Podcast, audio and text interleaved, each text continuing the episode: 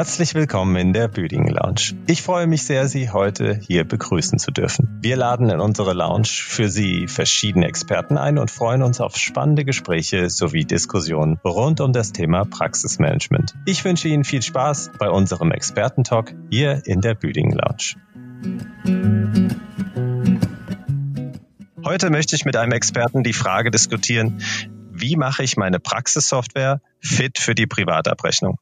Um diese spannende Frage zu diskutieren, haben wir für Sie einen Experten eingeladen, Herrn Alexander Kern. Er arbeitet seit vielen Jahren im E-Service der ärztlichen Unternehmensgruppe und hilft Kunden dabei, ihre Praxissoftware perfekt einzustellen. Ich freue mich sehr, dich heute hier bei uns in der Büdingen Lounge begrüßen zu dürfen. Hallo Alex.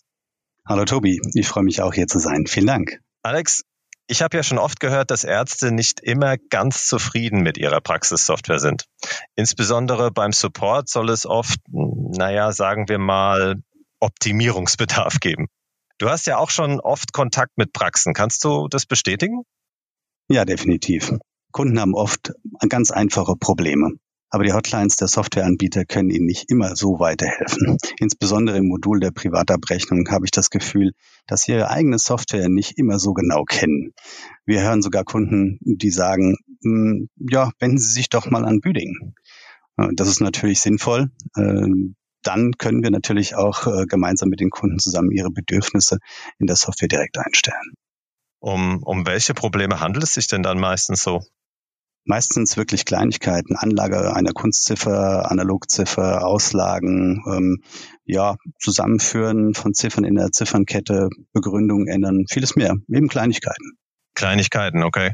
Ähm, die sind aber in Bezug auf eine korrekte Privatliquidation schon sehr wichtig, oder? Ja, einzeln betrachtet sind es oft Kleinigkeiten, aber es geht ja darum, die gesamte Praxissoftware auf die individuellen Bedürfnisse der Praxis abzustimmen. Also zum Beispiel die richtigen Analogziffern anzulegen, welche in der Praxis benötigt werden. Ganz aktuell zum Beispiel die Hygienepauschale A245. Die Hygienepauschale, ja, das, das betrifft ja eigentlich so gut wie jede Praxis. Ähm, wurde das denn von den Herstellern nicht automatisch in den Praxissystemen hinterlegt, als das relevant wurde? Nein, leider nicht. Äh, das muss tatsächlich von der Praxis selbst angelegt werden. Es gab äh, für uns nicht bekannt überhaupt ein Praxisupdate bei irgendeiner Software. Das müssen tatsächlich die Benutzer oder die Ärzte selber anlegen. Okay, okay. Also muss ich wahrscheinlich mich als Arzt oder kann ich mich als Arzt gar nicht so richtig auf die Software-Updates verlassen, wenn es um gebührenrechtliche Änderungen bei der Privatabrechnung geht, oder? Leider nicht grundsätzlich zumindest. Vertrauen ist gut, aber Contrello ist ja wirklich besser. Okay, okay, ja. Alex, du hast vorhin von Leistungsketten gesprochen. Was genau kann ich mir denn darunter vorstellen? Ja, Leistungsketten sind eine Abfolge von Gebührenziffern, welche dabei helfen sollen, die Eingabe zu erleichtern, aber insbesondere verhindern sollen, dass Ziffern vergessen werden. Wir legen sehr großen Wert darauf, die individuellen Praxisleistungen der Kunden zu analysieren und anschließend in der Praxissoftware zu hinterlegen. Okay, das äh, betrifft ja jetzt Kunden von uns oder beziehungsweise auch Ärzte, die eine andere Abrechnungsstelle ähm, haben und nutzen.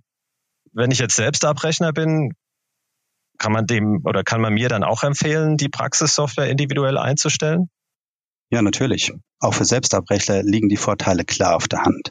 Man sollte nur etwas Geduld mitbringen, äh, da es ohne Hilfe oft nicht so ganz einfach ist. Okay.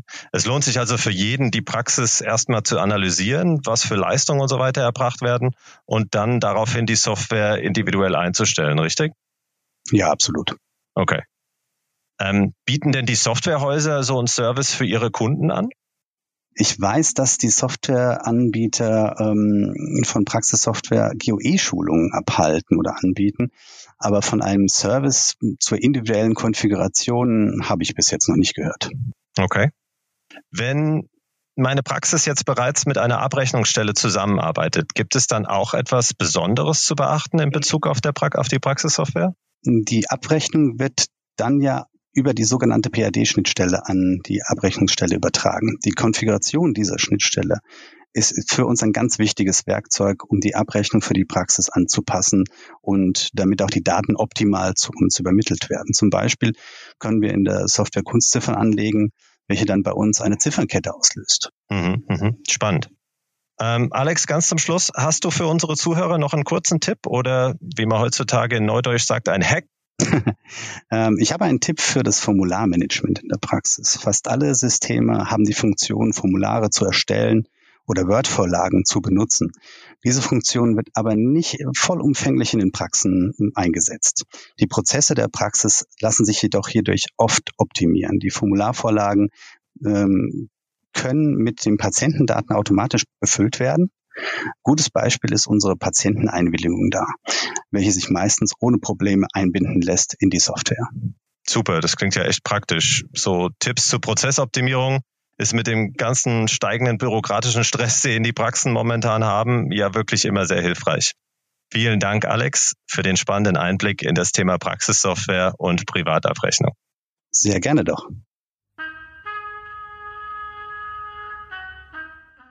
Ich hoffe, Ihnen hat die heutige Folge der Büdingen Lounge gefallen. Sollten Sie noch Fragen oder auch Feedback zur Büdingen Lounge haben, sehr gerne. Und zwar an lounge at büdingen-holding.de.